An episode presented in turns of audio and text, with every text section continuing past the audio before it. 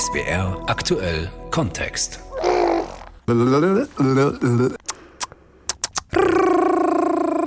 Das Rollen, Schnalzen, Trillern, Schmecken, Küssen und natürlich Sprechen. Das alles können wir mit und nur mit der Zunge. Sie ist ein erstaunliches Multitalent, das sich in der Regel im Mund versteckt. Es zu zeigen, also die Zunge rauszustrecken, das gilt nur in seltenen Fällen als angemessen. Stattdessen kann man sich leicht die Zunge verbrennen und hält sie deshalb meist lieber im Zaum. Dabei gebührt diesem äußerst beweglichen und starken Muskel jede Menge wertschätzender Aufmerksamkeit. Und die bekommt das Wunderwerk Zunge jetzt in SWR aktuell Kontext. Ich bin Petra Waldvogel. Organ oder Muskel? Die Zunge ist beides und dazu extrem beweglich, gut durchblutet und mit vielen, vielen Nerven versorgt. Auf dem länglichen Muskelpaket befindet sich eine straffe Bindegewebsplatte. Darüber bildet eine besondere Schleimhaut die Oberfläche der Zunge. An ihrer Wurzel ist die Zunge fest mit dem Mundboden verwachsen, ansonsten ist sie frei beweglich. Bei geschlossenem Mund füllt sie die Mundhöhle fast vollständig aus. Außerdem ist die Zunge mit einigen Muskelsträngen im Rachen regelrecht aufgehängt. Über das Zungenbein im oberen Teil des Halses ist sie über Muskeln und Bänder mit dem Kehlkopf verbunden über das Zungenbändchen mit dem Unterkiefer. Bestimmte Muskelstränge stellen sogar eine Verbindung zur Schädelbasis her. Die Zunge, fest verankert in unserem Kopf, in unserer Sprache und der Kultur. Florian Werner hat ein Buch darüber geschrieben mit dem betörend schlichten, wie ich meine, Titel Die Zunge, ein Porträt. Hallo, Herr Werner. Einen schönen guten Tag, Frau Waldvogel. Herr Werner, wie kommt ein promovierter Literaturwissenschaftler wie Sie auf die Idee, ein Zungenporträt zu schreiben? Ganz aus dem persönlichen Zungenerleben betrachtet ähm, ist es so, dass wir vor etwas über vier Jahren einen Cocker Spaniel in unsere Familie aufgenommen haben. Und als Hund kommuniziert er natürlich andauernd über seine Zunge. Also natürlich, wenn ihm heiß ist, dann hechelt er, wenn er Durst hat, hechelt er, wenn er hungrig ist, hechelt er. Und natürlich, wenn man nach Hause kommt, dann springt er einem entgegen und schlägt einem freudig das Gesicht ab. Das hat mein Sohn, der damals vier war, ihm dann irgendwann abgeguckt, dem Hund, und hat mir auch immer das Gesicht abgeleckt mit der Zunge, wenn ich nach Hause kam. Fand ich sehr nett, aber auch ein bisschen merkwürdig und fing dann an, darüber nachzudenken, ja, wie das eigentlich ist mit den menschlichen und nichtmenschlichen Zungen, was die gemein haben, wozu sie alles verwendet werden und was es damit auf sich hat. Und die Zunge ist ja ein unglaubliches Phänomen, muss man eigentlich schon sagen. Würden Sie sich selbst denn inzwischen als, naja, nicht Zungenfetischist, aber fasziniert von diesem Organ bezeichnen? Ach, natürlich, sonst könnte man so ein Buch auch gar nicht schreiben, wenn man nicht dafür eine Faszination schon vorher hätte und sie dann auch aufrechterhalten würde über Jahre hinweg. Ich fand es eben toll, also zum einen, dass die Zunge glaube ich, gerade in unserer Gegenwart so präsent ist. Also ich versteige mich dann ja auch zu der These im Buch, dass wir im Zeitalter des Glossozän leben, also im Zeitalter der Zunge, weil sie eben doch sehr viel mehr gezeigt und verwendet wird, als das in früheren Generationen und Zeitaltern der Fall war. Und wie Sie schon sagen, sie ist eben wirklich im wahrsten Sinne des Wortes ein unheimlich schillerndes Organ. Wir brauchen sie eben andauernd zum Sprechen, eben zum Eislecken, zum Rausstrecken gegenüber Ranghöheren oder Eltern oder auch manchmal zum Küssen. Das heißt, ähm, es ist schon irre, was die alles kann. Schlecken, lecken, rausstrecken. Gerade letzteres ist allerdings immer noch eher verpönt. Man streckt doch niemandem die Zunge raus, oder? Ja, außer jetzt im Herbst und Winter natürlich immer wieder dem HNO-Arzt, wenn er sagt, sagen Sie, machen Sie bitte mal A. Das sind die seltenen nein, Gelegenheiten. Genau, die erlaubt Sie haben natürlich sind. recht. Das ist, glaube ich, einer der wenigen Momente, wo das sanktioniert ist, dass man das darf, also jemandem die Zunge ausstrecken. Ansonsten, ich glaube schon, dass das ein bisschen lockerer geworden ist. Also der erste berühmte Zungenherausstrecker meiner Zeitrechnung nach war Albert Einstein 19 1951 dieses berühmte Foto aus Princeton an seinem 72. Geburtstag, wo die Fotografen einfach keine Ruhe geben und er dann irgendwann ihm die Zunge ausstreckt und dann dieses ikonische Foto entsteht von Einstein und seitdem natürlich Marilyn Monroe, Mick Jagger, Jimi Hendrix überhaupt in der Popkultur wird natürlich sehr viel Zunge gezeigt, aber im Bereich so des seriösen und politischen immer noch nicht. Also wie man vielleicht sehen kann an Armin Laschet, der hm. bei der Flutkatastrophe im Ahrtal seine Zunge zeigte, so spitzbübisch rausgestreckt auf einem Foto. Und das hat ihn dann doch wahrscheinlich auch die Kanzlerkandidatur gekostet. Es kann ganz schön teuer oder happig werden, die Zunge rauszuschrecken. Hm. Also hat mit Einstein sozusagen das Glossozän begonnen. Und eigentlich ist das ja auch ganz schön, denn die Zunge, die kann sich durchaus sehen lassen. Ein paar kuriose Beispiele. Die längste unter den Menschen. Eine junge Frau in Florida namens Gerkery Blanco Blackett hat laut Guinness Buch die längste Zunge der Welt. Miss Blacketts Zunge soll 11,4 Zentimeter lang sein. Eine durchschnittliche menschliche Zunge kommt auf rund 7 Zentimeter.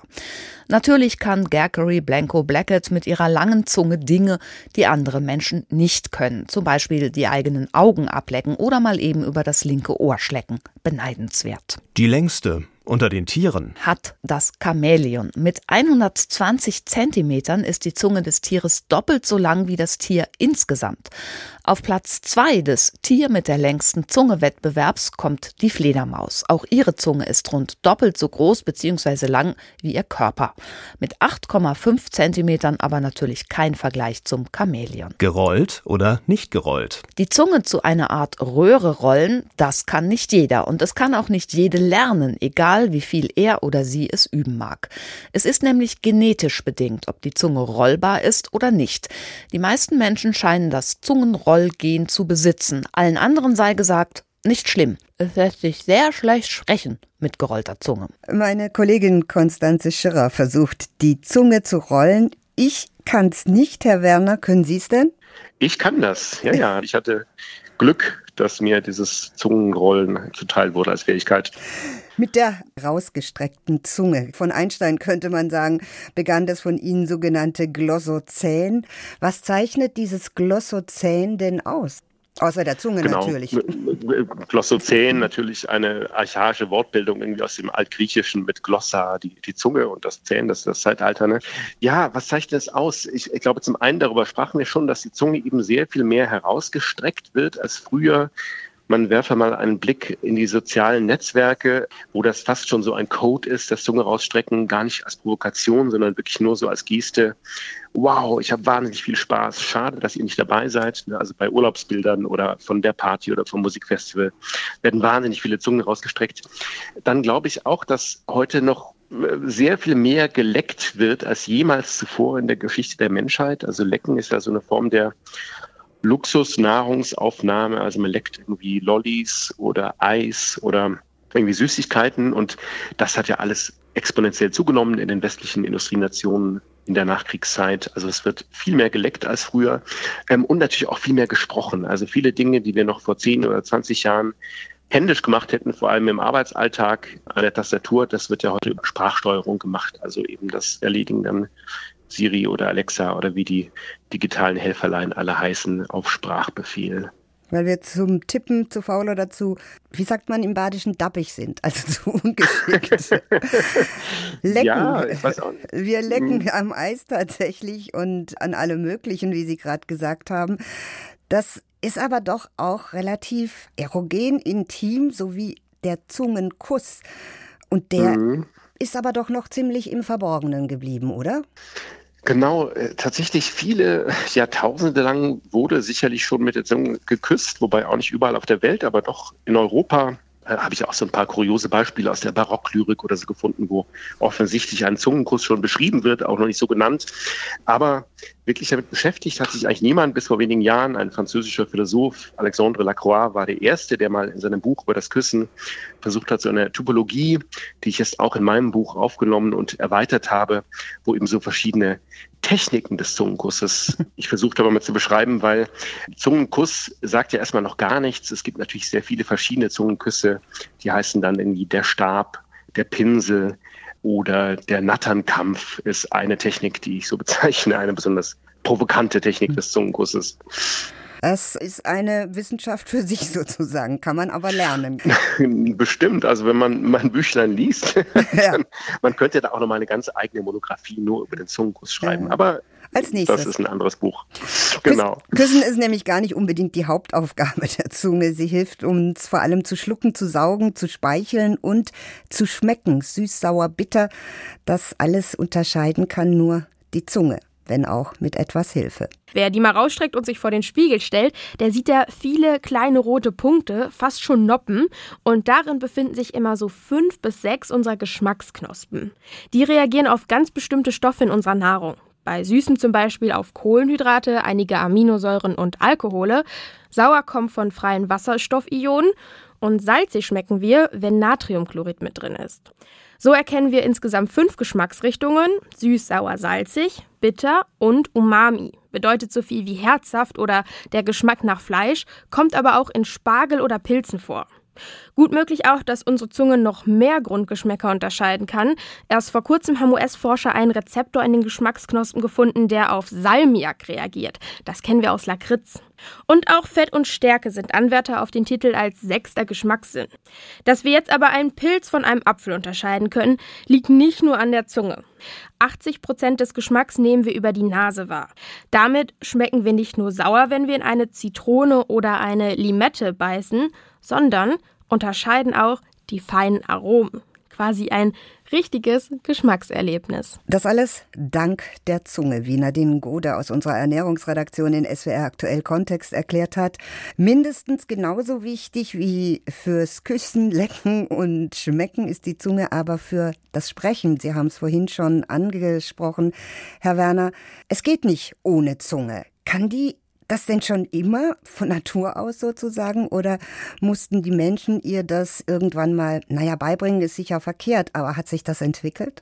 Das hat sich wie so ziemlich jede Kulturtechnik entwickelt. Also vor dem, vor das Sprechen haben die Götter das Lallen gesetzt. Beim Lallen, da kommt ja auch die Zunge schon so schön zum Einsatz bei diesem L, also der Zungenkonsonant schlechthin, aber es ist noch kein richtiges Wort, ne, sondern mhm. nur so ein Lalala, wie Kinder es produzieren. Und das ist natürlich was, was noch nicht von Anfang an da war. Auch die Zunge war ja noch nicht von Anfang an da. Die entwickelt sich eigentlich biologisch oder biogenetisch gesehen spät, also vor 365 Millionen Jahren in dem Moment, wo die ersten Wirbeltiere an Land kriechen aus dem Wasser. Im Wasser braucht man eigentlich, brauchen wir noch keine Zunge, da schwimmt einem das Essen idealerweise direkt in den Mund. Erst in dem Moment, wo Wesen anfangen an Land zu leben, brauchen sie eine Zunge, eben dieses merkwürdige Organ, das zwischen dem Innenraum des Körpers und der Außenwelt vermittelt, eben auch indem es Nahrung hereinholt in den Körper. Also so mhm. wie eben das Chamäleon oder der Frosch mit ihrer Zunge das machen, die dann die Fliegen aus der Luft schießen.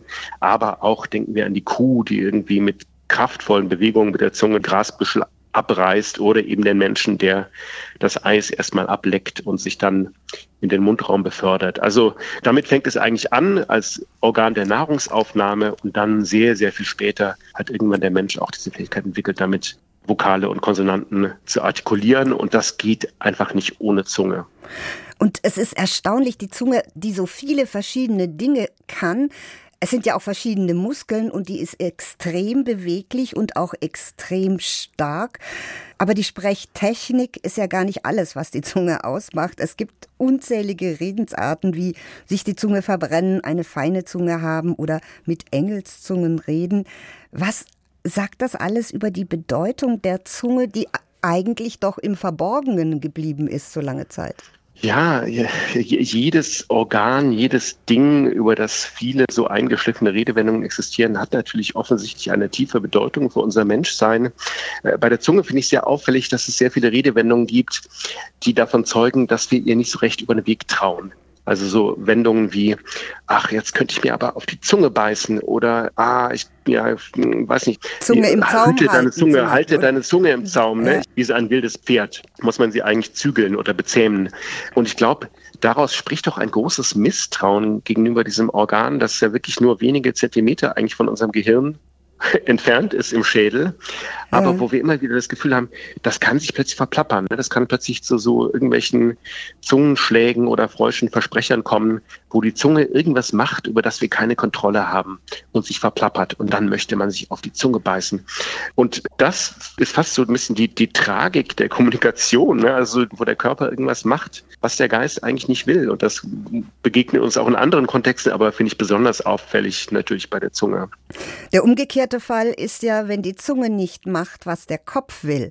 Klassisches mhm. Beispiel dafür sind die Zungenbrecher. Inhaltlich sinnlos, sehr sinnig, aber für Zungenmuskulatur und Konzentration. Zu den schwersten deutschen Zungenbrechern gehört Blaukraut bleibt Blaukraut und Brautkleid bleibt Brautkleid. International gilt ein englischsprachiger Zungenbrecher als der schwerste der Welt, nämlich The Six Sick Shakes Six Sheeps Sick, was so viel heißt wie das Schaf des sechsten Scheichs ist krank. Geht doch. Meint meine Kollegin Konstanze Schirrer das englische kranke Schaf oder das Blaukraut. Welchen Zungenbrecher finden Sie am schwersten, Herr Werner, oder auch am allerschönsten? Ja, wissen Sie, was lustig ist? Ich habe gerade gestern, als ich ein bisschen Freizeit hatte, versucht, den längsten und schwierigsten Zungenbrecher der Welt zu schreiben, nach dem Vorbild von dem Zungenbrecher vom Cottbusser Postkutscher, weil ich da nämlich gerade war. Ich lese ihn jetzt nicht ganz vor, weil er wirklich sehr, sehr lang ist und sehr komplex. Aber es geht alles um Städte in der Lausitz, also bei Cottbus. Also ich fange mal an, das geht so. Der Cottbusser Postkutscher putzt den Cottbusser Postkutschkasten. Der Eisenhüttenstädter Heizstättenhüter hetzt den Eisenhüttenstädter Heizstättenhüter Helfer.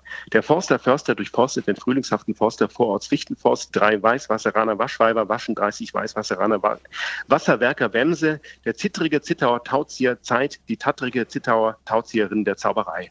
Dann geht es weiter. Also es, die treffen sich dann alle noch, diese Figuren, und verschlingen und ver verirren sich noch mehr. Es ist wirklich ein sehr langer Zungenbrecher. Aber dann habe ich wirklich gestern auf einer langen Zugfahrt von, von München nach Berlin geschrieben, weil, mir nichts Besseres einfiel. Ja, was man so macht auf langen Zugfahrten. Ne? Ja, ähm. großartig. Also ich spreche es jetzt nicht nach. Ich scheitere ja hin und wieder schon mit Fischers Fritze und dem Blaukraut. Die Zunge, dieses in unserem Mund vor- oder auch geborgene Multitalent. Was wäre, wenn man es den Menschen nähme? Also ich glaube, das ist eine der größten Tragödien für den Menschen, für uns kommunikative Wesen, wenn man uns die Zunge nimmt. Also das ist ja eine Bestrafungsform, die leider schon seit der Antike geläufig und bekannt war, dass man Menschen die Zunge abschneidet, wenn sie ja. Gott gelästert haben oder den Fürsten oder Kaiser oder wen auch immer beleidigt.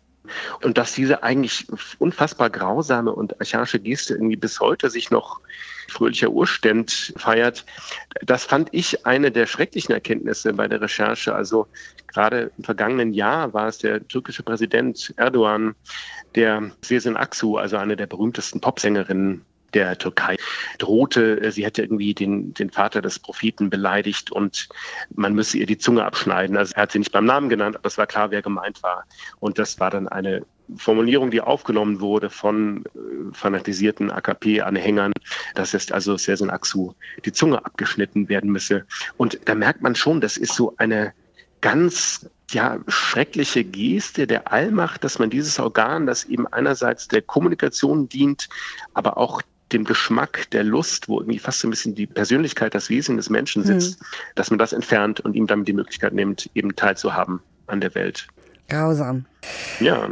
Die Zunge ist etwas, ohne das wir Menschen eigentlich gar nicht denkbar wären und das wir vielleicht doch mehr wertschätzen sollten. Herr Werner, vielen Dank. Ich danke Ihnen. Der Literaturwissenschaftler Florian Werner, sein Buch Die Zunge, ein Porträt, war für den Bayerischen Buchpreis nominiert und ist im Hansa Verlag erschienen. Und das war der SWR aktuell Kontext.